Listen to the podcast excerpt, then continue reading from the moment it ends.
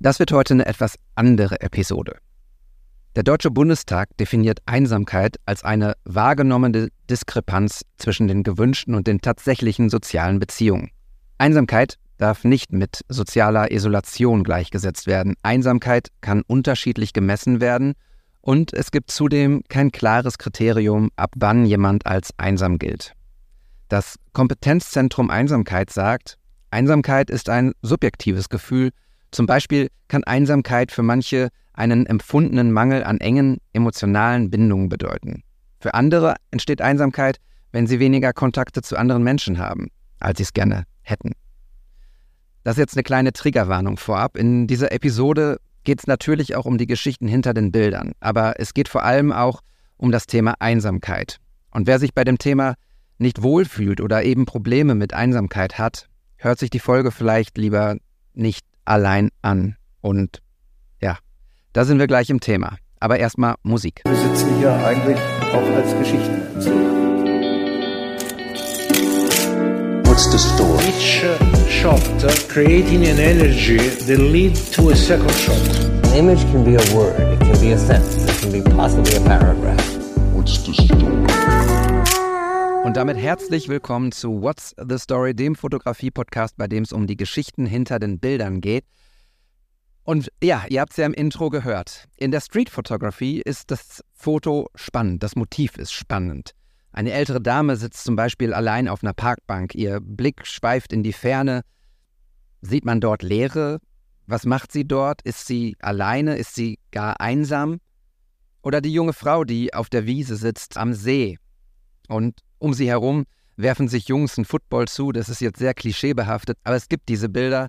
Eine kleine Gruppe picknickt neben ihr, man sieht Kinder, aber sie ist dort für sich alleine, ist sie einsam. Wann hast du dich das letzte Mal einsam gefühlt? Wusstest du, dass sich ungefähr 30 Millionen Menschen in Europa regelmäßig einsam fühlen? Einsamkeit ist eine der gesamtgesellschaftlichen Herausforderungen unserer Zeit. Doch was ist Einsamkeit? Was löst sie aus und wie kann man ihr begegnen? Diese Frage stellt sich Tim Kramer. Tim ist nicht nur Host dieses Podcasts, sondern auch Autor dieser Worte, die ich gerade vorgelesen habe. Tim hat ein Projekt ins Leben gerufen, über das wir heute ausführlicher sprechen wollen. Und Tim sitzt mir gegenüber. Hi Tim. Hallo David. Jetzt habe ich viel erzählt und äh, vielleicht haben einige Leute jetzt schon gesagt, puh, ist das nicht ein Fotografie-Podcast? Einsamkeit und das Thema Fotografie. Wie schaffst du es, diesen Spagat irgendwie für dich zu, zu definieren und zusammenzubringen? Das ist äh, eine gute Frage. Letzten Endes versucht man ja in der Fotografie das Innere mit der Welt, wie man sie sieht, irgendwie in Einklang zu bringen und ähm, da für sich was, was draus zu schaffen. Und ähm, wenn ich jetzt äh, durch meine Bilder gucke, bewusst gucke, ist mir aufgefallen, dass das Thema eigentlich in jedem Bild, also zumindest kann ich es da immer irgendwo in irgendeiner Art und Weise erkennen. Deswegen, ich habe, äh, glaube ich, so erst seit zwei Jahren so richtig über dieses Wort und die Konnotation dahinter und alles, was da so mitschwingt, nachgedacht und diese ganzen Differenzierungen und unterschiedlichen Gesichter, äh, die äh, die Einsamkeit äh, im Alltag bei uns Menschen zeigt und vor allem bei mir. Und äh, ja, in der, in der, Retrospektive stelle ich fest, dass das äh, ein zentrales äh, Element meiner, meiner Bilder ist. Was hast du gedacht, als du diese Meldung vom Deutschen Bundestag gesehen hast? die sich ja jetzt offiziell auch diesem Thema annehmen. Ja, das ist halt ja ganz, äh, ganz spannend. Ähm, wir hatten ja diese große Pandemie, wo wahrscheinlich jeder von uns sich mit diesem Thema Einsamkeit vielleicht, auch, wenn auch nur kurz, einmal auseinandersetzen musste und ähm, vielleicht auch für sich verstanden hat äh, und, und, vielleicht auch mal Gefühl von Wertschätzung für, für die Gemeinsamkeit und das gemeinschaftliche Leben. Ähm, und ja, dann so letzte Woche drüber nachgedacht, eigentlich läuft ja gerade alles wie immer. Und ist das eigentlich noch ein Thema, diese Einsamkeit? Weil viele ähm, leben ja jetzt so und holen mit der Brechstange nochmal alles Gesellschaftliche nach. Und ähm, ich glaube, äh, jetzt ich als jemand, der sich damit äh, besonders viel gerade beschäftigt und ich auch immer wieder abfrage bei den Menschen, ja, ist das ein Thema, was dich auch beschäftigt? ähm, kriege ich immer wieder öfter das Feedback, dass es wirklich ein sehr, sehr wichtiges Thema ist. Und durch die, äh, durch meine Arbeit an der Uni zum Beispiel und äh, mit vielen Menschen äh, merke ich, dass das ein sehr, sehr wichtiges Thema ist. Deswegen überrascht es mich nicht und ich finde es schön, äh, dass das jetzt, äh, dass dann eine Strategie entwickelt wird und wenn man nach Ländern guckt, wie in Großbritannien oder asiatischen Ländern, ist es da schon, äh, schon äh, politisch auch schon verankert, dieses Thema. Mhm. Du hast jetzt ein paar Mal auch von dir gesprochen. Willst du mal erzählen, wie das, wie du Einsamkeit für dich empfindest, was Einsamkeit mit dir macht und wo sie dich, ja, wo sie dich beschäftigt? Ist das ein Thema, was, was du hast, wenn du morgens aufstehst und abends ins Bett geht, oder kommt das manchmal ähm, so zwischendurch in Momenten? Ja. Also es ist ja erstmal erstmal komplex. Man muss ja die Sachen für sich erstmal so definieren und was ist das überhaupt und was nicht und wann stört es ein. Und ähm, ich denke durchaus von mir, dass ich ein Mensch bin, der tendenziell eher so ein bisschen empathischer, introvertierter, ja auch da meine psychischen äh, äh, Problemchen in der Vergangenheit gehabt, äh, depressive Episoden und ich denke, dass da so für, für solche mentalen Themen äh, ich da durchaus ähm, zugänglicher bin äh, und bewusst darauf achte. Ähm, aber ich konnte das jetzt so für mich alles nicht so, nicht so einordnen und den, den Überschrift geben. Und äh, weiß aber, dass ich mich in, in Gruppierungen, auch äh, bei meiner Arbeit als Fotograf, ähm, oft halt anders gefühlt habe oder nicht, nicht zugehörig aus unterschiedlichen Gründen. In den äh, Milieus, in denen ich dann unterwegs war, dann kamen oft Panikattacken. Ähm, da musste ich dann erstmal lernen, wie gehe ich damit um und äh, musste das alles so einordnen, habe das aber jetzt nie so richtig ähm, beleuchtet, sondern eher so Symptombekämpfung betrieben. Und äh, so richtig, richtig, richtig bewusst habe ich ähm, äh, mich damit befasst, als ich mich tatsächlich auch sozial isoliert gefühlt habe. Also dieses, was man so, glaube ich, was der Laie jetzt erstmal so als einsam wahrnimmt. So, da ist ein Mensch und da ist halt kein anderer. Und ähm, ich glaube, wenn man das jetzt so klassisch betrachtet, war ich in dem Moment nicht sozial isoliert, weil ich ja schon meine Familie habe und ähm, auch Menschen die da zu der Zeit da waren. Das war nach einem schweren Unfall für mich im letzten Jahr und äh, Trennung von Menschen, die, die mir wichtig waren und ganz viel privater Trubel und äh, irgendwie hatte ich da keinen, nirgendwo das Gefühl, da gibt es jetzt jemanden, der mir Halt gibt. Und ähm, das ist eine ganz spannende Situation war dann halt, als ich äh, im Krankenhaus war und die mich gefragt haben, wer ist denn dein Notfallkontakt? Und da habe ich überlegt, und ich gesagt, oh, da habe ich jetzt eigentlich gar keinen. Und dann ähm, habe ich mich mit dem Thema halt mehr beschäftigt und ähm, habe halt, halt für mich gemerkt, okay, jetzt bist du, fühlst du dich sozial isoliert, aber eigentlich dieses Gefühl und was damit so alles einhergeht, das kenne ich halt auch, wenn ich unter Menschen bin und äh, wenn ich äh, im Musikbereich war und äh, irgendwie so in so festen Gruppen kam, die, die so funktioniert haben und dann komme ich da irgendwie als jemand, der da ja ab und zu mal da ist und irgendwie so, ja, komme ich denn jetzt da rein, aber irgendwie gehöre ich ja nicht so richtig dazu. Und ähm, so, das ähm, ist für mich eigentlich schon immer ein sehr, sehr großes Thema gewesen, aber ich konnte es halt nie so benennen, dass es mir jetzt halt erst, äh, seitdem ich mich da so wirklich intensiv mit auseinandersetze. Also ich kann ja auch noch so, so was, äh, ich weiß jetzt nicht, ob wir da jetzt so einen Sprung schaffen, aber das ist mir so gerade eingefallen, dass ähm, wir auch so in der Zeit besonders bewusst geworden ist, wie wichtig, glaube ich, dieses Bedürfnis der Zugehörigkeit ist. Das, äh, glaube ich, äh, ein Grundbedürfnis eines jeden Menschen ist. Und ähm, das äh, es geht ja auch oft Hand in Hand. Und dann habe ich für mich festgestellt, ja, wo fühle ich mich eigentlich zugehörig? Und gibt es da irgendwas, womit ich mich, äh, wo ich sage, so, das ist jetzt meins, weil ich irgendwie bei allem immer das Gefühl habe, nicht so richtig dazu zu gehören. Und das ist, äh, äh, warum ich das so schilder, ist einfach weil es einfach zeigt, wie unfassbar vielfältig dieser, dieser Themenkomplex Einsamkeit ist und dass es wichtig ist, dass man sich bewusst macht, dass das ein absolut subjektives Empfinden ist. Also ich kann jetzt durchaus, was ich jetzt sage, kann für den einen sagen, was erzählt denn der da? Das ist ja, aber ist halt meine Wahrnehmung davon, mein Empfinden und äh, deswegen ist es genau richtig. Ja, absolut. Und das ist ja genau das Thema, wenn wir, wenn wir über, über diese Arten von psychischen Problemen oder auch Krankheiten sprechen, dass wenn Leute zum Beispiel Depressionen haben, es andere Menschen gibt, die einfach sagen so, ja, lach doch mal, dann ist doch, äh, komm, ich erzähl dir einen Witz, dann ist doch alles wieder gut. Und nein, ist es eben nicht. Also de deshalb finde ich es auch super, dass es jetzt ein, ein Verständnis dafür entwickelt wird. Ebenso gut finde ich eben, dass du dich auch mit dem Thema befasst und ganz offen damit umgehst. Ich will kurz eine Statistik ähm, sagen, die ich rausgesucht habe beim Instagram-Account Mädelsabende. Das ist ein WDR-Funk-Instagram-Account. Ähm, und die haben sich auch dann äh, diesem Thema angenommen und die haben geschrieben, mehr als die Hälfte der 16- bis 23-Jährigen fühlen sich manchmal oder immer einsam. Jeder Vierte fühlt sich nie oder selten einer Freundesgruppe zugehörig. Das ist ja im Prinzip das auch, was du gerade sagst, ne? Mhm. Wenn man deine Projekt-Website sich anguckt und über, über das Projekt sprechen wir ja gleich noch ein bisschen intensiver. Eigen.ruhe. Könnt ihr draufgehen. Es gibt auch einen Instagram-Account, den verlinken wir in den Show Notes. Ebenso verlinken wir dort die Website und aber auch Links, wo ihr euch gegebenenfalls Hilfe oder Rat holen könnt. Ähm, das packen wir alles in die Show Notes und macht das gerne. Lest es euch durch, beschäftigt euch gerne mit dem Thema, wenn ihr das Gefühl habt. Du hast auf dieser Projektseite Eigen.ruhe das Projekt einmal beschrieben und dort eine Situation geschildert, die ich natürlich, weil ich dich äh, schon länger kenne, direkt vor Augen habe und ich mich da gefragt habe, was hat dich dort einsam fühlen lassen oder was war diese Situation? Also du beschreibst dort der VfL Bochum ist aufgestiegen während der Corona-Saison, das heißt also vor leeren Rängen.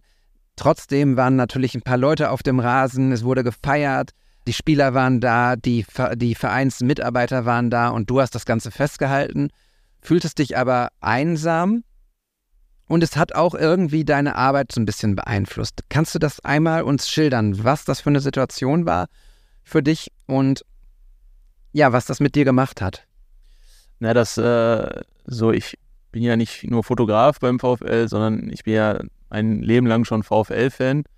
Und äh, die, die ganzen großen Meilensteine äh, wie UEFA Cup oder die, die diversen Aufstiege ähm, habe ich natürlich äh, miterlebt. Und das ist ja das, das Schönste, was man so erleben kann. Und ich glaube auch das, wahrscheinlich auch das Höchste, was, was man als VfL-Fan erleben kann. Und ähm, das war jetzt das erste Mal, dass ich so ein Erlebnis als Fotograf festhalten durfte als Clubfotograf. Und ähm, für mich war das so der aus vielen Perspektiven äh, ein unfassbar besonderer Tag, vielleicht auch der, der besonderste Tag meines beruflichen äh, Lebens, so in meiner Vorstellung. Und deswegen, äh, ich bin eh ein Mensch, der an sich und an seine Arbeit einen sehr hohen Anspruch hat und, und ähm, da eigentlich ja, in der Regel immer verliere an diesem äh, Zielen, die ich mir da setze und an diesen Verpflichtungen, die ich äh, gegenüber anderen, die für mich äh, bezahlen oder mir das Vertrauen entgegenbringen, da empfinde,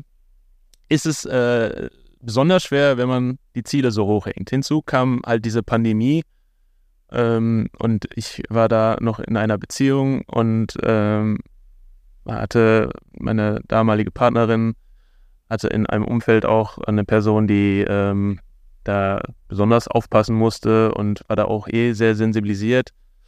Ähm, dann kam dieses Empfinden dazu, dass ich es irgendwie nicht, nicht richtig fand. Ähm, es gibt in Bochum einen Fotografen, das ist der Fabian Budde. Fabian Budde ist, er guckt sich jedes VfL-Spiel an, ob A-Jugend, ob Frauen-National, äh, ob Frauenmannschaft vom VfL, der ist immer da. Aber in Corona war der nicht da. Und wieso darf ich da sein und er nicht?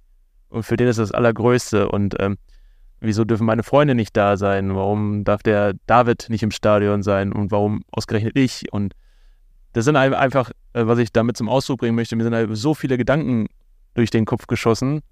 Ähm, und das ist halt Teil meines Lebens, dass ich über ganz viele Sachen nachdenke, nie richtig zufrieden bin. Und wenn die Messlatte so hoch hängt, dann ist die Fallhöhe auch umso höher. Und ähm, die ganz vielen kleinen Entscheidungen, die man beim Fotografieren manchmal bewusst, manchmal unbewusst trifft. Äh, so an dem Tag hatte ich das Gefühl, die waren alle falsch.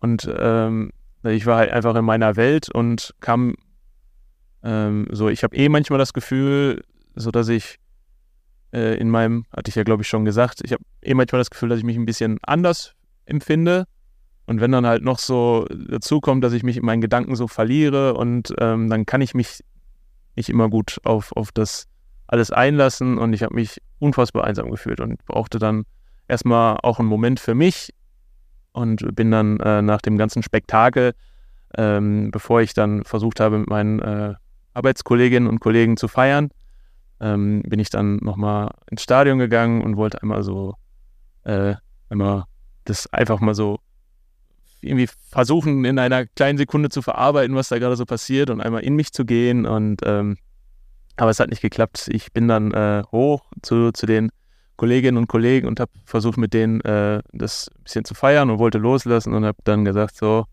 ich gehe jetzt, äh, im Volksmund sagt man, äh, man macht den polnischen. Äh, das habe ich dann gemacht und bin dann nach Hause und äh, war fix und fertig und äh, dann Tränchen verdrückt, weil ich einfach so für dich einfach so, es fühlte sich an wie der schönste Tag und irgendwie war es dann am Ende fast der beschissenste. Du hast ja diesen Anspruch artikuliert und gesagt, äh, diesen, diesen Anspruch hast du auch an deine Arbeit und ähm, auf, der, auf der Homepage schreibst du dann, hättest du nicht auch ähm, zum Hotel fahren müssen, das wäre irgendwie einmalig gewesen, dann eventuell dort auch noch äh, das zu dokumentieren fotografisch. Also strahlt das, was, was dich umtreibt in deinem Kopf und dieses, diese Stichwort Einsamkeit dann auch hier und da auf deine, auf deine Arbeit aus, oder? Eigentlich immer, in irgendeiner Art und Weise. Es ist immer Teil davon, weil es immer irgendwie präsent ist, denke ich. Ich frage mich gerade, und ich hatte mir die, die Frage hier vorhin schon auch auf einen Zettel aufgeschrieben, isoliert dich auch die Kamera? Hast du das Gefühl, dass dich die Kamera isoliert oder wie empfindest du diese, diese gefühlte Distanz zwischen der Situation, die du fotografierst, und dir hinter der Kamera? Also ist die Kamera für dich wie so eine, wie so eine Schutzmauer oder Mauer? Ja, das ist ja, das ist ja. Also ich habe das Gefühl, dass die meisten Fotografen tendenziell eher introvertierte Menschen sind und sich den Platz hinter der Kamera wohlwissend ausgesucht haben Wobei ich manchmal auch das Gefühl habe, dass äh, der Trend dahin geht, dass er hinter der Kamera sich immer mehr in den Vordergrund äh, drängen möchte, ob des Zeitgeistes oder warum auch immer. Ähm, in meiner Wahrnehmung empfinde ich, dass der, die fotografieren, die zu fotografierende Person halt die Person ist, die im Vordergrund zu stehen hat und nicht der Mensch dahinter. Ähm, und es gibt halt auch irgendwie Sicherheit, so, so eine Kamera. Es ist irgendwie so ein Ort, wo man sich hinter verstecken kann. Genauso, glaube ich, wie so ein Handy. Wenn man in Situationen geht, man geht in Gesellschaften dann, und man tut sich schwer, ins Gespräch mit den anderen zu kommen und dann geht man einfach ans Handy und so dann hat man seine Ruhe und ist halt so, so ein Sicherheitsanker, was ja leider eigentlich sehr, sehr schade ist. Und so ist auch die Kamera. So, wenn ich jetzt äh, zum Beispiel bei Hochzeiten äh, war ich jetzt auf einer Hochzeit und kannte da keinen und habe mich echt verloren gefühlt. Und dann wünschte ich, ich hätte jetzt eine Kamera, weil dann hätte ich irgendwie eine Aufgabe und irgendwas, wo, wo ich dann, ja, das einem ein bisschen auch Sicherheit gibt. Und irgendwie so eine, so, ein, so eine Daseinsberechtigung. Ja, das ist äh, tatsächlich so. Wie sehr glaubst du, ist, sind Street-Fotografen einsam in dem Moment? Das sind ja wirklich auch diejenigen, ich hatte die Situation im Intro auch so ein bisschen beschrieben, ähm, die Leute, die wirklich nur alleine mit ihrer Kamera durch die Gegend laufen, um, um einzelne Momente festzuhalten und auch da relativ selten dann in der Situation die Situation auflösen, mit den Leuten ins Gespräch kommen, sondern das Foto machen und das Foto ist sozusagen das Dokument, die, der, der künstlerische Output dieser Sache. Aber in der Regel ja sehr einsam, oder? Ja, da muss man aufpassen äh, bei dem, was du sagst, ähm, mit den Begrifflichkeiten. Weil äh, durchaus, ähm, und es ist jetzt, es liegt mir fern, jetzt über andere zu sprechen, aber ich kann da über mich sprechen, weil ich ja durchaus auch jemand bin, der mit seiner Kamera durch die Straße läuft. Ähm, und da empfinde ich mich nicht als einsam. Ich bin alleine und äh, man ist alleine unterwegs, aber ich bin super achtsam und in dem Moment und gucke mir ganz genau an, was passiert und fühle mich alles andere als einsam. Ich bin mehr denn je bei mir. Und ich bin alleine, aber ich fühle mich gut dabei und bin komplett mit mir im Rein und in dem Moment. Und deswegen glaube ich nicht, dass man sich da einsam fühlt. einsam ist ja auch, wie gesagt, ein subjektiver, äh, subjektiver, vielleicht temporärer Zustand. Aber in dem Moment, nee. Ich äh, kann aber auch schon sagen, dass ähm, man durchaus, ähm, also ich, um das jetzt nochmal von der Kamera nochmal zu entkoppeln, ähm, ich bin dann viel äh, über den Weihnachtsmarkt gegangen, weil ich einfach unter Menschen sein wollte, als ich dich, ja, und das ist ja dann, kann man das ja auch mit der Kamera, man ist ja auch unter Menschen dann und das gibt ja einem ja auch den einen oder anderen vielleicht auch ein gutes Gefühl. Aber es ist durchaus subjektiv, aber ich muss äh, für mich sagen, dass ich mich da äh, überhaupt nicht einsam gefühlt habe, sondern besonders wach und achtsam und in dem Moment. Ja, danke. Das hilft sehr, das Ganze nochmal einzuordnen, auch mir, mir persönlich. Beschreib doch jetzt einmal äh, das, das Projekt, was du ins Leben gerufen hast, Eigen.ruhe beziehungsweise Eigen. Was, was ist die Geschichte dahinter? Was, was bezweckst du mit diesem Projekt? Ja, es ist, ähm, es ist ein bisschen von ganz viel. Ähm, es ist äh, zum einen eine, eine Reise durch, durch meine Heimatstadt, in der ich Menschen begegnen möchte, die ich spannend finde, die ich interessant finde. Und ähm, das Hauptziel dieses Projektes ist äh, darzustellen, dass wahrscheinlich ein jeder von uns irgendwie mit dem Thema Einsamkeit auf irgendeine Art und Weise zu tun hatte. Der eine mehr, der andere weniger. Und ähm, dass es überhaupt nicht so ein Ding ist, darüber zu sprechen. Und ähm, das ist das, was äh, ich am Anfang gemerkt habe. Äh, also in diesem Projekt äh, unterhalte ich mich mit äh, unterschiedlichen Protagonistinnen und Protagonisten. Und äh, ich, ich habe gemerkt am Anfang, als ich auf die zugegangen bin, äh, habe ich gesagt, ja, ich habe hier was vor, so ein Projekt. Und dann habe ich gesagt, ja, es geht um Einsamkeit. Also was? Ja, es geht um Einsamkeit. Ich habe das Wort immer so weggenuschelt, äh, weil, weil es einfach irgendwie, ja, ich hatte immer irgendwie vom Gefühl her Angst oder die Sorge, dass die Menschen dann sofort irgendwie zumachen. Und habe dann bei mir selber gemerkt, dass ich da auch irgendwie zumache. Und äh, genau das ist, worum es geht. Dass man da einfach sagt, äh, am Ende, äh, dass, dass ich mit diesem Projekt dem Ziel ein klitzekleines bisschen näher kommen möchte, dass ich sage, ja, ich bin einsam, ja, ja und ich auch, komm, sprechen wir drüber, doch kein Problem. So. Und ähm, dass man einfach da dieses, diese, diese Schambehaftung dahinter ähm, vielleicht so ein bisschen aufweichen kann und ähm, auch mal so differenzieren kann, was halt überhaupt einsam ist, dass es Menschen gibt, die auch gerne alleine sind, die einfach sagen, so ich äh, gehe jetzt auf mein Segelboot und ziehe einmal um die Welt. Ähm, die müssen sich nicht unbedingt einsam fühlen. Oder es gibt Menschen, die gehen in ein Kloster und äh, sind vielleicht traurig, wenn sie gar nicht so diese, dieses Alleinempfinden haben, weil sie, äh, weil der Zeitgeist äh, jetzt sagt, äh, man muss ja präsent sein und irgendwie hier und da Medien konsumieren und so. Und ähm, äh, ich habe gestern mit einer Person gesprochen, äh, die hat drei Kinder, Familie, ist total sozial gut eingebunden.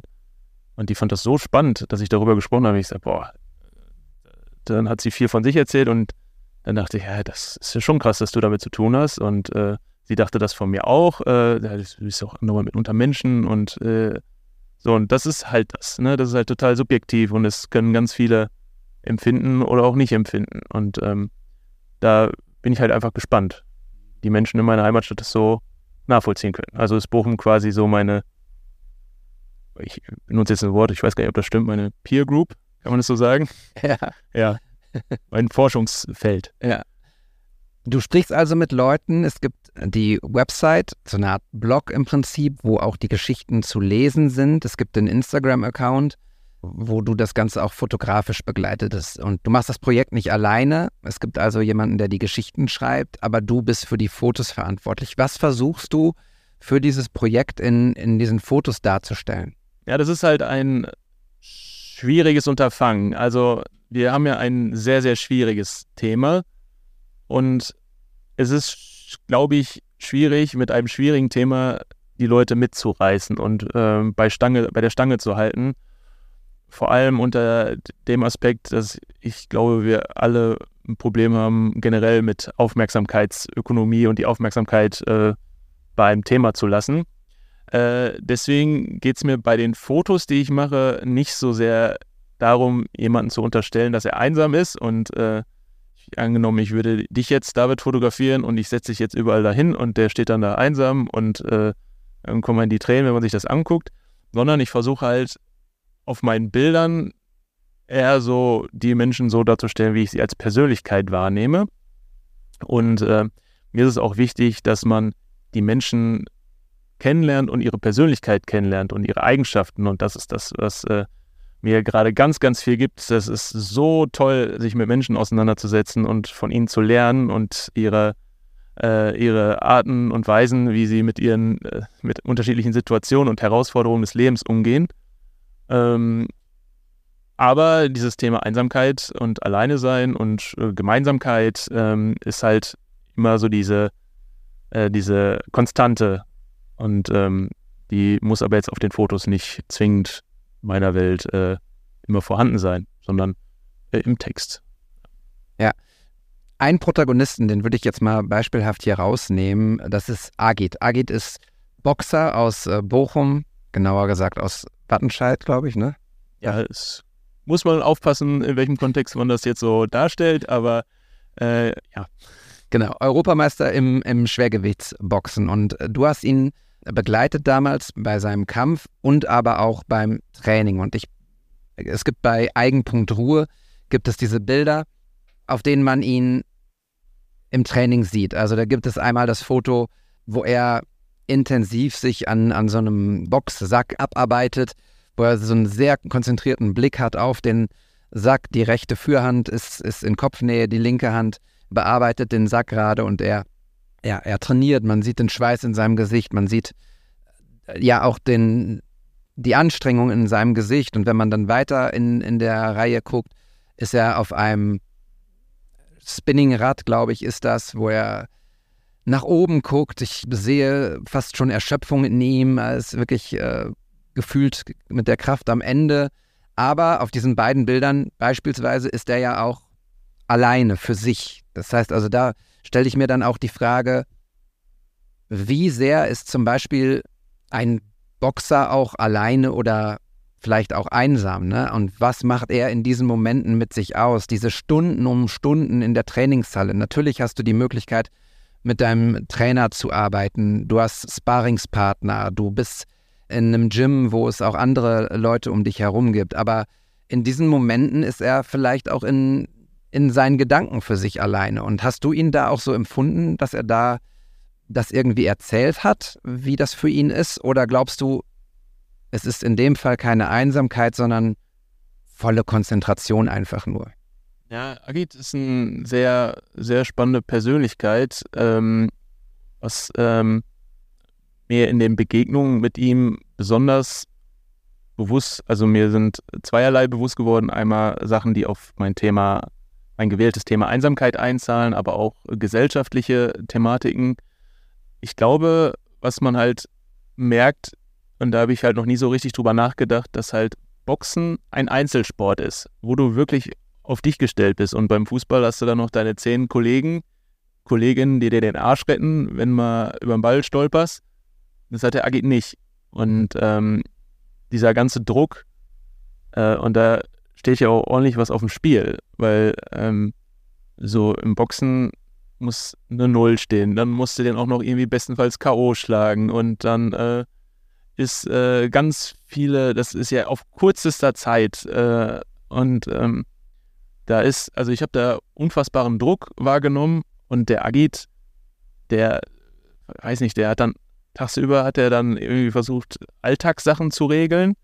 Es ist ja oft bei vielen äh, Menschen, die aus ähm, äh, Familien kommen, die einen Migrationshintergrund haben, die als Gastarbeiter damals nach Deutschland gekommen sind, dass dann halt auch, ähm, so bei Agit ist es so, ähm, dass die Eltern der deutschen Sprache nicht äh, richtig gut her sind, äh, gerade beim Behördendeutsch, dass er halt auch Behördenkram macht, dass er hier was macht, da was macht und abends dann äh, nochmal die ganze Nacht bis spät im Gym ist. Und äh, das finde ich schon anstrengend. Wenn ich dann nachts irgendwie abends Netflix gucke, muss er dann da noch schwitzen.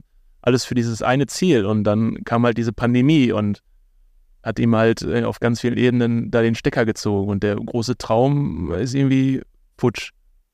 Und ähm, das stelle ich mir so, das war total spannend, dass der Agit da offen drüber gesprochen hat, über, über die Panik, über diesen ganzen Druck im Profisport, im Leistungssport und ähm, auch gesellschaftlicher Druck, was es heißt, ähm, sich nicht äh, akzeptiert zu fühlen als jemand, der jetzt nicht so aussieht wie David und ich, sondern vielleicht äh, äh, eher äh, kulturell ähm, das, das der Stempel hat, ja, der kommt ja nicht von hier. Und ähm, da hat er ähm, ganz spannend erzählt, äh, ganz spannend geschildert, was das für ihn heißt und wie er da eigentlich so drunter leidet und dass er sich gerade besonders behaupten muss und definieren muss, zum Beispiel durch äh, Wertgegenstände und Statussymbole. Und ähm, das ist ähm, diese Hypothek, die äh, er hat und wahrscheinlich viele Menschen, die nicht jetzt äh, vom Aussehen her als Deutscher, Deutsche bezeichnet werden können. Das äh, habe ich nicht immer so bewusst nachgedacht und das fand ich ganz spannend, was das alles so heißt. Ich finde es super spannend, dass dieses Thema Einsamkeit oder beziehungsweise diese Gespräche, die du führst, dazu führen, dass, und ich glaube, du hattest es vorhin auch einmal so an, angedeutet, dass ganz viele Themen irgendwie zum, zu tragen kommt und du dich auch mit ganz vielen unterschiedlichen Themen in diesen Gesprächen mit den Leuten beschäftigst. Ne? Also es ist nicht nur das Thema Einsamkeit und Alleinsein, sondern eben auch viele andere relevante gesellschaftliche Themen, die dann rauskommen, oder? Ja, das ist äh, total. Also wir führen halt ein Gespräch. Ich habe mich mit einem unterhalten, der hatte äh, einen afrikanischen äh, kulturellen Hintergrund und der kam nach Deutschland und konnte die Sprache nicht. Und ähm, es ist auch etwas, über das ich noch nie drüber nachgedacht habe. Der hat in der Gastronomie gearbeitet und ähm, kam dann nicht damit zurecht mit diesen ganzen Sonderwünschen, die wir äh, Gäste immer haben. So, jetzt mach mal bitte so und mach mal bitte hier. Und ähm, der, weil er die Sprache halt nicht konnte, der konnte es nicht aufschreiben. Und dann äh, hat er mit einem in der Küche so einen Deal gehabt, dass er ihm sagt, was er möchte. Und er hat das dann halt immer aufgeschrieben, aber er musste für jede Bestellung mit einem Bier bezahlen. Und äh, äh, dann hat er irgendwann gesagt, weil es ihm zu teuer wurde, nee, so, ich muss jetzt Deutsch lernen. So, aber das ist ja etwas, da denken wir wahrscheinlich nicht drüber nach, dass die andere Seite da vielleicht echt richtig struggelt. Äh, oder ähm, was es zum Beispiel heißt, das passt jetzt zum Thema, aber unsere letzte Protagonistin ist die Uschi und ähm, Uschi hat äh, viel darüber erzählt, was es eigentlich heißt, wenn man Konflikte nicht äh, gelöst hat und die mitnimmt und vielleicht auch mit aufs Sterbebett und äh, nicht mit sich im Reinen ist und mit seiner Welt. Und ähm, das ist äh, so über ganz viele Sachen einmal drüber nachzudenken. Das ist, wir haben mit einer Protagonistin gesprochen, die hat äh, nebenbei erzählt, wie wichtig es ist, äh, auch Entscheidungen zu treffen, die vielleicht für den Gegenüber nicht so schön sind und dass man da trotzdem die Pflicht hat, die mitzuteilen. Und man kann aus allem ganz viel lernen. Und äh, das ist das, das Schöne und das, was mir unfassbar viel Spaß macht, ähm, äh, auch mal Menschen kennenzulernen. Ein Protagonist, ähm, das hatte ich ja gerade angedeutet, den kenne ich halt nur, weil er mir äh, jetzt platt gesagt den Kaffee da hinstellt und äh, ich das bezahle und wir dann halt unseren kurzen Smalltalk haben. Aber, oder eine, die Uschi, meine Hundetrainerin, aber die als Menschen mal kennenzulernen, das ist so toll, das macht so viel Spaß und äh, man, man, sieht die Menschen ganz anders und es ist einfach total herrlich und erfrischend, wenn man einfach mal mit den Menschen ins Gespräch geht und einfach mal zuhört, auch wenn es schwierig ist für uns. Glaubst du, und ich mag dieses Wort eigentlich nicht, aber ist das auch irgendwie eine, eine kleine Therapie für dich? Ja, es ist ja äh, so die Frage, und das möchte ich nicht, dass es so rüberkommt wie jemand, der ist dann irgendwie auf so einem Selbstfindungstrip.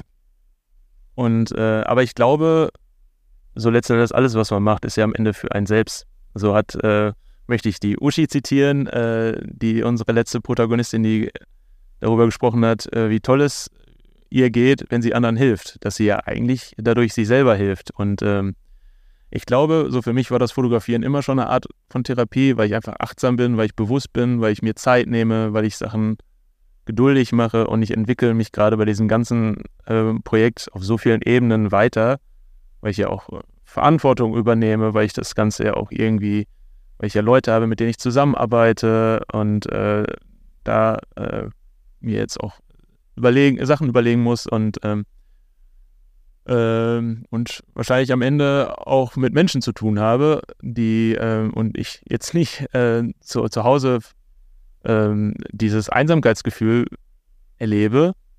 Vielleicht ist es auch eine Art von Davonrennen, weil man sich ja mit was anderem beschäftigt und nicht mit äh, seiner Einsamkeit. Also man kann es unterschiedlich äh, auslegen, was man da gerade macht. Ähm, aber Fakt ist, äh, so ich habe für mich irgendwann den Punkt gehabt und gesagt, äh, ich hatte, als es mir richtig bescheiden ging letztes Jahr und ich mich wirklich richtig einsam gefühlt habe, habe ich immer gewünscht, dass da jemand kommt und sagt, komm Tim, ich nehme dich jetzt an der Hand, wir machen das jetzt zusammen, ich helfe dir. Und ähm, derjenige oder diejenige kam nicht wobei in der Retrospektive da schon einige waren. Ich habe es halt nur nicht so gesehen, weil ich mir was anderes gewünscht habe. Aber ähm, ich habe für mich bewusst festgestellt, dass ich derjenige sein muss, der mir die Hand gibt. Und ähm, das ist jetzt das, äh, wie ich das mache. Und ähm, das gibt mir viel und ich glaube, ähm, da können die, das hat die Möglichkeit, auch anderen viel zu geben. Ich denke, bei allem, was man so macht für sich, kann man immer irgendwas Therapeutisches äh, sehen für einen selbst, glaube ich. Ich finde das klasse, wie du das, wie du das beschreibst. Und ich interpretiere jetzt in dich hinein, und das sollte man ja eigentlich nicht machen, aber vielleicht, ich empfinde es so, äh, dass es dir hilft und empfinde dabei, wenn ich daran denke, dass es dir hilft, Freude und freue mich auf, auf das, was kommt. Das hatte ich dir jetzt auch an verschiedener Stelle schon häufiger mal gesagt. Was erwarten denn die Leute, die sich jetzt Eigenpunkt Ruhe äh, einen Blog angucken oder de, den Instagram-Kanal, wo führt sozusagen das Ziel hin? Du willst am Ende ein, ein Buch daraus machen, oder? Ja, wir halten uns das jetzt erstmal offen, was wir da genau draus machen. Wir wollen uns das jetzt erstmal angucken, wie generell die Leute das Thema aufgreifen, wie man da am Ball bleibt. Ich habe das Thema ja eingeleitet, indem ich ein Video veröffentlicht habe, in dem ich äh, so meine Empfindungen und meine Gefühle und meine Erfahrungen zum Thema Einsamkeit äh, versucht habe darzustellen. Hey, ich bin Tim und ich bin einsam oder bin ich eher alleine? Gibt es da überhaupt einen Unterschied und wie kann es sein, dass ich mich einsam fühle, obwohl ich doch so viele Freunde habe? Habe ich eigentlich viele Freunde oder sind es eher Bekannte und wieso ist das beklemmende Gefühl auch dann da, wenn ich auf einer Party unter ganz vielen Menschen bin? Wieso schäme ich mich eigentlich, wenn ich alleine essen gehe und mache mir Gedanken darüber, was die Leute am Nachbartisch wohl von mir halten. Hast du dir auch schon mal solche Fragen gestellt? Einsamkeit lässt sich schwer messen und gerade bei jüngeren Menschen ist es weniger gut erforscht. In den Medien ist immer öfter die Rede von der Volkskrankheit Einsamkeit. Während der Corona-Pandemie hat wahrscheinlich jeder von uns über das Thema mal nachgedacht. Es trifft nicht nur alte Menschen, sondern auch gerade viele Junge. Dieses Phänomen macht vor keinem Halt. Auch vor uns Männern nicht. Nur fällt es uns besonders schwer, darüber zu reden, denn leider steht uns der eigene Stolz oft selbst im Wege. Und ich auch schnell festgestellt habe, dass ich vorher meiner Mutter davon hätte Bescheid sagen sollen, dass ich das Video mache. Die hat mich dann nämlich abends äh, panisch angerufen. Und dann äh, muss ich das für sie erstmal einordnen. Ähm, und habe auch auf dieses Video sehr viel Feedback gekriegt, vieles auf einer öffentlichen Art und Weise, vieles äh, aber auch so hintenrum ähm, und an manchen Stellen, wo ich es vielleicht erwartet habe, gar nicht. Und das hat ja schon ganz viel Spannendes gezeigt. Und äh, jetzt ist das Projekt halt, äh, geht es halt darum, diese Sachen oder diese Empfindungen und diese äh, Dinge, die ich da glaube, gerade so wahrzunehmen, irgendwie zu vertiefen und so ein bisschen zu abzugleichen. Und ähm, die Leute, die unserem Projekt eigen folgen, äh, haben die Möglichkeit, sich mit dem Thema Einsamkeit auseinanderzusetzen, können erfahren, wie die einzelnen Individuen damit umgehen, mit ihren Erfahrungen und ähm, was sie für Strategien entwickeln, wie sie mit diesem Empfinden umgehen, sei es äh, Tagebuch schreiben, sei es äh, sich ähm, äh, Zweckgemeinschaften oder wie, wie man das jetzt nennt, äh, Schicksalsgemeinschaften zu suchen oder sei es ähm, sein Heil im Alkohol oder im Todarbeiten zu finden. Ähm, es gibt halt unterschiedliche, äh, äh, die Leute haben unterschiedliche Strategien, ganz viele haben Vermeidungsstrategien. Es ist ganz spannend, dass ganz viele Menschen überhaupt nicht alleine sein können. Ähm, in dem Video spreche ich davon, äh, da gibt es auch einen, einen, Begriff für, den habe ich jetzt leider nicht parat, äh, dieses alleine mal essen gehen oder ins Konzert gehen, äh, dass man sich dafür schämt. Weil es könnte ja sein, dass die Leute denken, guck mal, der hat keine Freunde, was ist denn das für ein, für ein Vogel? Und ähm, einfach so äh, da mal ein bisschen drüber nachdenken und die Gedanken dazu mal zuzulassen. Aber, und das ist äh, mir als Bochmer ganz wichtig, dass man auch ein bisschen über die tollen Menschen in meiner Heimatstadt äh, lernt. Ähm, wobei ich halt auch sagen muss, ähm, dass äh, in jeder Stadt es Menschen gibt, die einsam sind und dass es jetzt kein Bochum-Phänomen ist. Aber äh, ich trotzdem schön finde, wenn man äh, darüber die Bochumerinnen und Bochumer ein bisschen äh, kennenlernen kann. Es führen auch so ganz viele Dinge irgendwie wie so ein Spinnennetz oder wie so ein Strang irgendwie zusammen. Ich habe damals für die Kommunikationsfirma, in der ich gearbeitet habe, da habe ich eine, eine App konzipiert, in der Leute sich beim Pendeln kennenlernen können. Ich bin viel Pendler auch und habe festgestellt, dass viele Menschen morgens in den Zug einsteigen und ihre Kopfhörer aufsetzen oder ihre AirPods drin haben, sich irgendwie Netflix angucken oder mit dem Handy beschäftigt sind, aber gefühlt unterhält sich niemand mehr. Also jeder ist sozusagen auf der Fahrt für sich alleine von A nach B. Und ich habe damit das als sehr, sagt man da asozial? Das asozial ist, glaube ich, anders. Ähm, naja, per Definition ist es ja nicht sozial. Also ja, keine Ahnung. Also ich habe es auf jeden Fall so empfunden, dass, dass ich gedacht habe, warum spricht denn niemand mehr miteinander? Und jetzt kann man natürlich sagen, früher haben die Leute anstatt am Handy gesessen, ein Buch gelesen oder die Zeitung gelesen und waren dann so für sich irgendwie alleine. Aber ich hatte dann die Idee, da eine App zu konzipieren, in der man beispielsweise morgens in Zug eincheckt, virtuell in der App und sagt so, ich bin im RE1 in Abteil 5 und äh, dann hat man so ein Profil, in, das, in dem Profil sind dann verschiedene Interessensgebiete und dort kann man dann wie so eine Art Tinder Leute kennenlernen. Jetzt habe ich bei der Recherche zu diesem Podcast festgestellt, dass es ja eine App gibt, die heißt Bumble BFF. Meetup und Co. Über diese App findest du neue Freunde. Was ist dein Gedanke, wenn du das hörst? Weil viele Menschen, auch jüngere Menschen, ziehen beispielsweise ja zum Studieren in große Städte und so und sind dort im Zweifelsfall in den ersten Wochen und Monaten auch fernab ihrer Freunde vielleicht mit dem Thema Einsamkeit konfrontiert. Was, wie, was sagst du zu so einer App und zu dieser Idee? Naja, zum einen habe ich für mich festgestellt im letzten Jahr, dass, so ich bin jetzt 36, dass man ab einem gewissen Alter halt auch mit sich selbst beschäftigt ist. Das heißt, man ist in Familien, man hat seinen festen Freundeskreis, man ist beruflich involviert und ich glaube, dass 30 die Menschen halt einfach auch nicht, nicht mehr so offen für, für neue äh, Bekanntschaften sind, weil am Ende irgendwie, ich glaube, man ist einfach, man hat keine Zeit mehr. Man ist so, so gefangen in seiner eigenen Welt und das ist ja auch gut und richtig. Und ich glaube, über 30 ist es schwierig, neue Menschen kennenzulernen. Und wahrscheinlich ist es auch vielleicht, wenn man jetzt zum Studieren in eine neue Stadt kommt, ähm, ist es, weiß ich nicht, das kann ich nicht sagen, aber vielleicht ist da ein bisschen einfacher. Aber ich glaube, was immer wichtig ist, mh, hm, also ich würde mich jetzt von mir aus nicht trauen, irgendwo hinzugehen und sagen, hey, ich bin der Tim, ähm, möchtest du mein Freund sein? So, und ich glaube, es ist einfacher, wenn man irgendein verbindendes Element hat. So habe ich zum Beispiel die Bekanntschaften und die Freundschaften und die Beziehungen, die äh, länger anhalten, auf unterschiedlichen Ebenen, da drin gefunden, indem ich etwas gemeinsam mit denen erlebt habe oder erarbeitet habe. Die meisten Sachen sind bei mir aus der Fotografie entstanden und ich kann mir vorstellen, dass so ein Studium, wenn man sagt, man studiert gemeinsam, äh, dass man da zusammenkommt über das gemeinsame Thema. Und ich kann mir vorstellen, dass so Orte wie Volkshochschule äh, oder ähnliches, dass das äh, analog Orte sind, wo man gut zusammenkommt über gemeinsame Interessen. Und da muss jetzt keiner sagen, so, ich bin jetzt hier einsam und ich suche eigentlich einen Freund.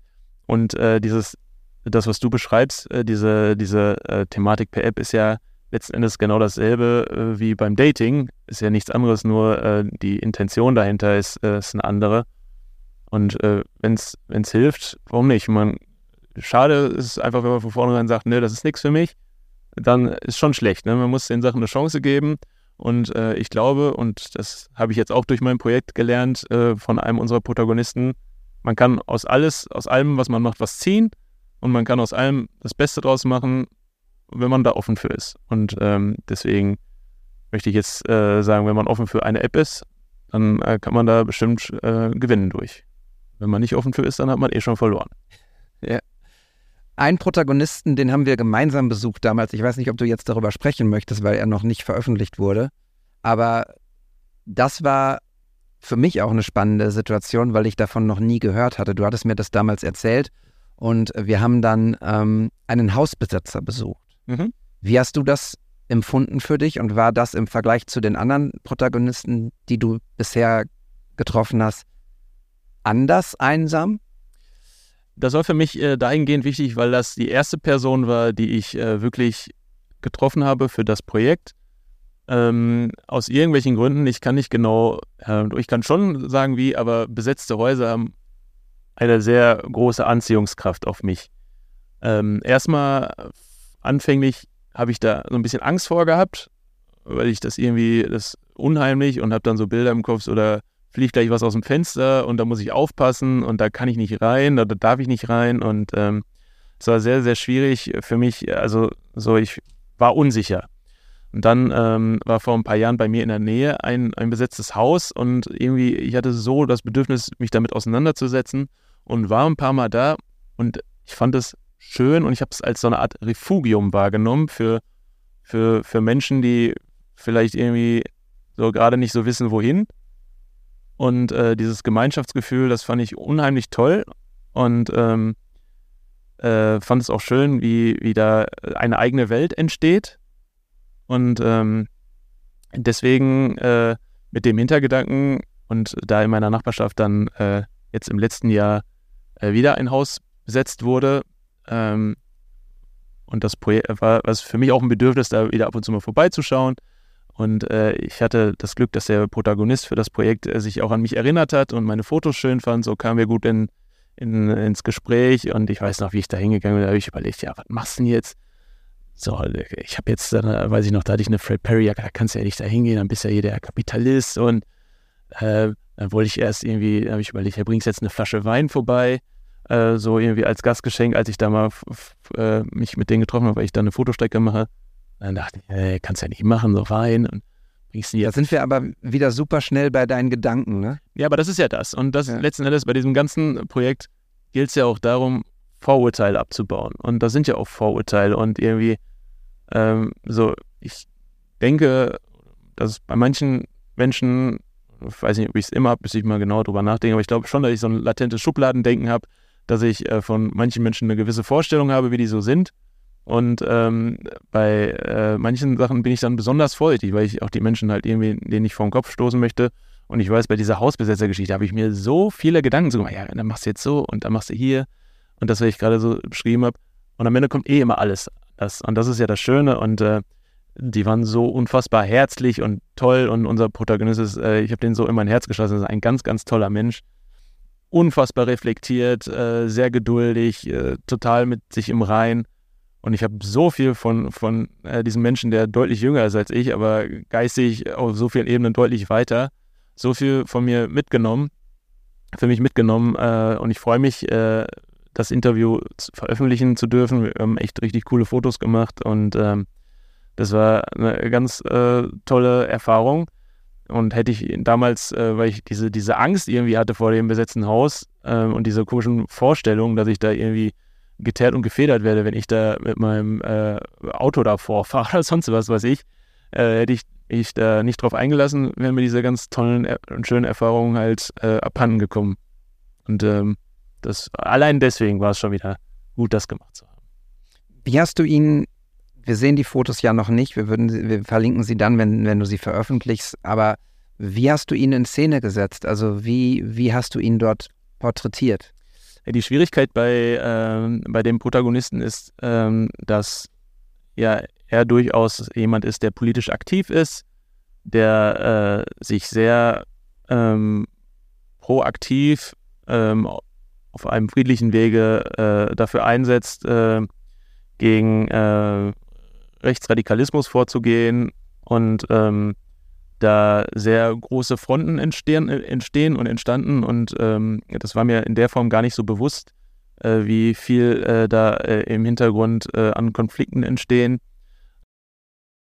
Tatsächlich am Tag äh, unseres Interviews äh, wurde, wurde der Protagonist und die Gruppe im Haus überfallen mit einer Schusswaffe. Und ähm, das, da musste ich dann für mich eingestehen, dass wenn die Leute sagen, ich möchte nicht erkannt werden, dass das wahrscheinlich auch dann einen Grund hat.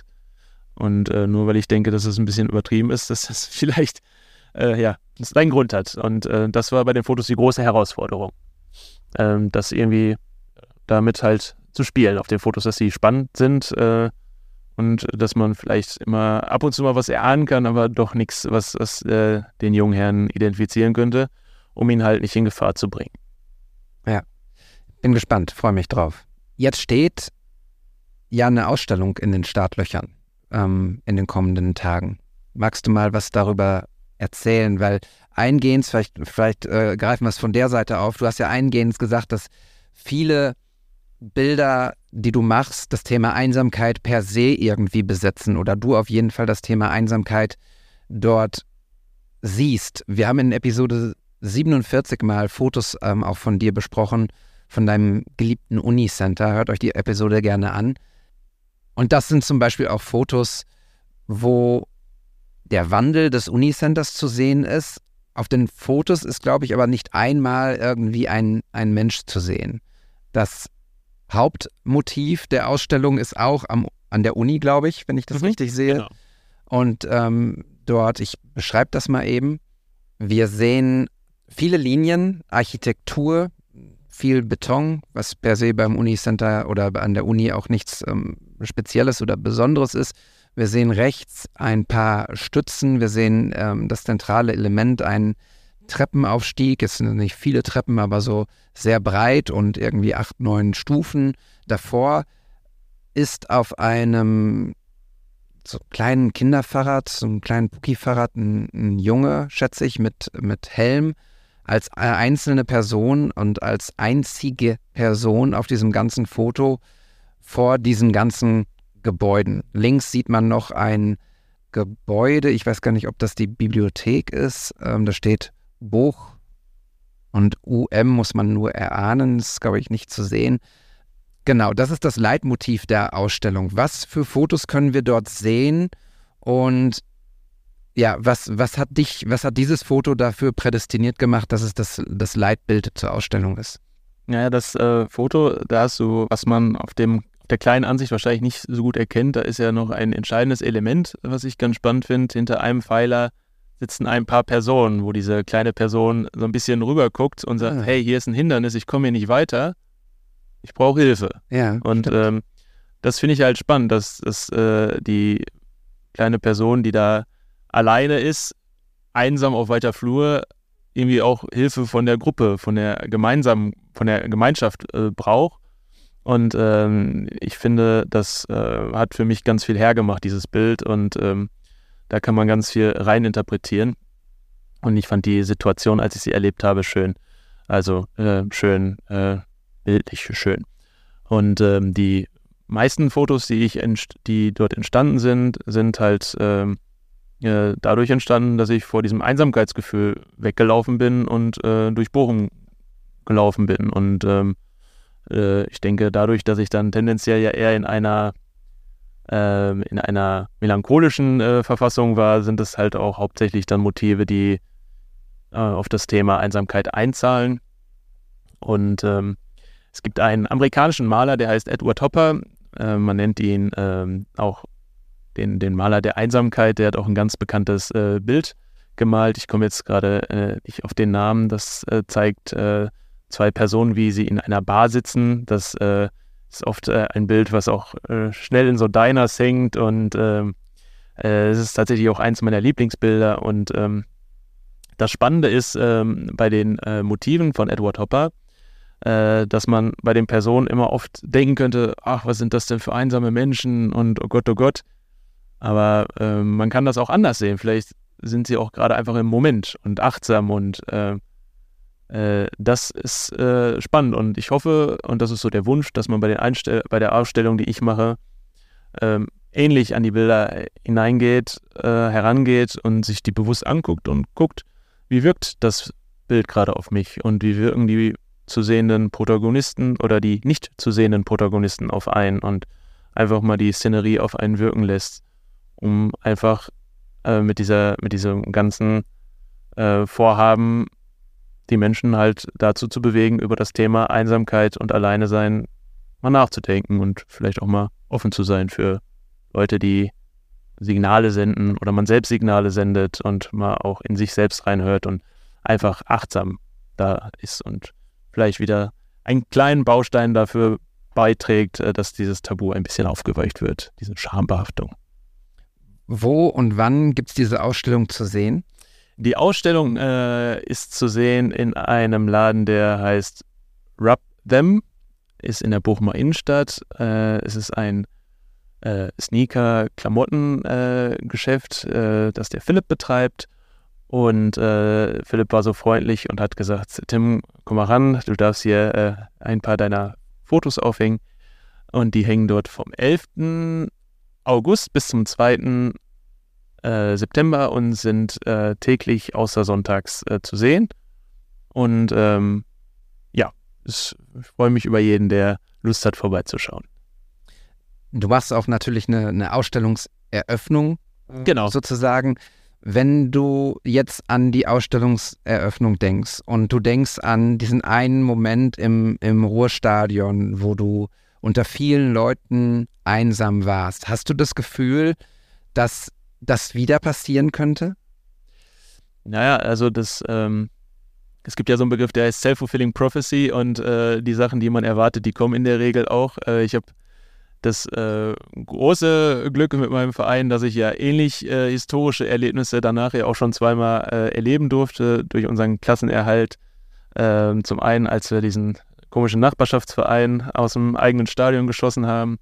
Und da muss ich sagen, da habe ich einen ganz schönen Abend äh, gehabt äh, und bin zufrieden ins Bett gegangen und auch äh, später. Und ähm, ich, äh, auch wenn meine damalige Freundin immer sagte, ich hätte eine relativ niedrige Lernkurve in dem Punkt, äh, habe ich schon das Gefühl, dass äh, ich mein, mein Erwartungshaushalt dahingehend lege, dass ich mich da jetzt nicht groß einsam fühle. Aber ich bin mir auch ziemlich sicher, dass ich mir ganz viele äh, Aufgaben stelle und Erwartungen und Ziele an mich, äh, an denen ich auch wieder scheitern werde. Und da muss ich halt einen guten Umgang mitfinden an dem Abend, der für mich ganz besonders werden wird. Die Leute, die Eigen.ruhe lesen werden oder den Instagram-Kanal sich anschauen, bietest du auch an, dass sich Leute dann bei dir melden können und ihre Geschichte erzählen? Oder glaubst du, dass du erstmal mit dem Konstrukt jetzt arbeitest, mit den Protagonisten, die du dir rausgesucht hast?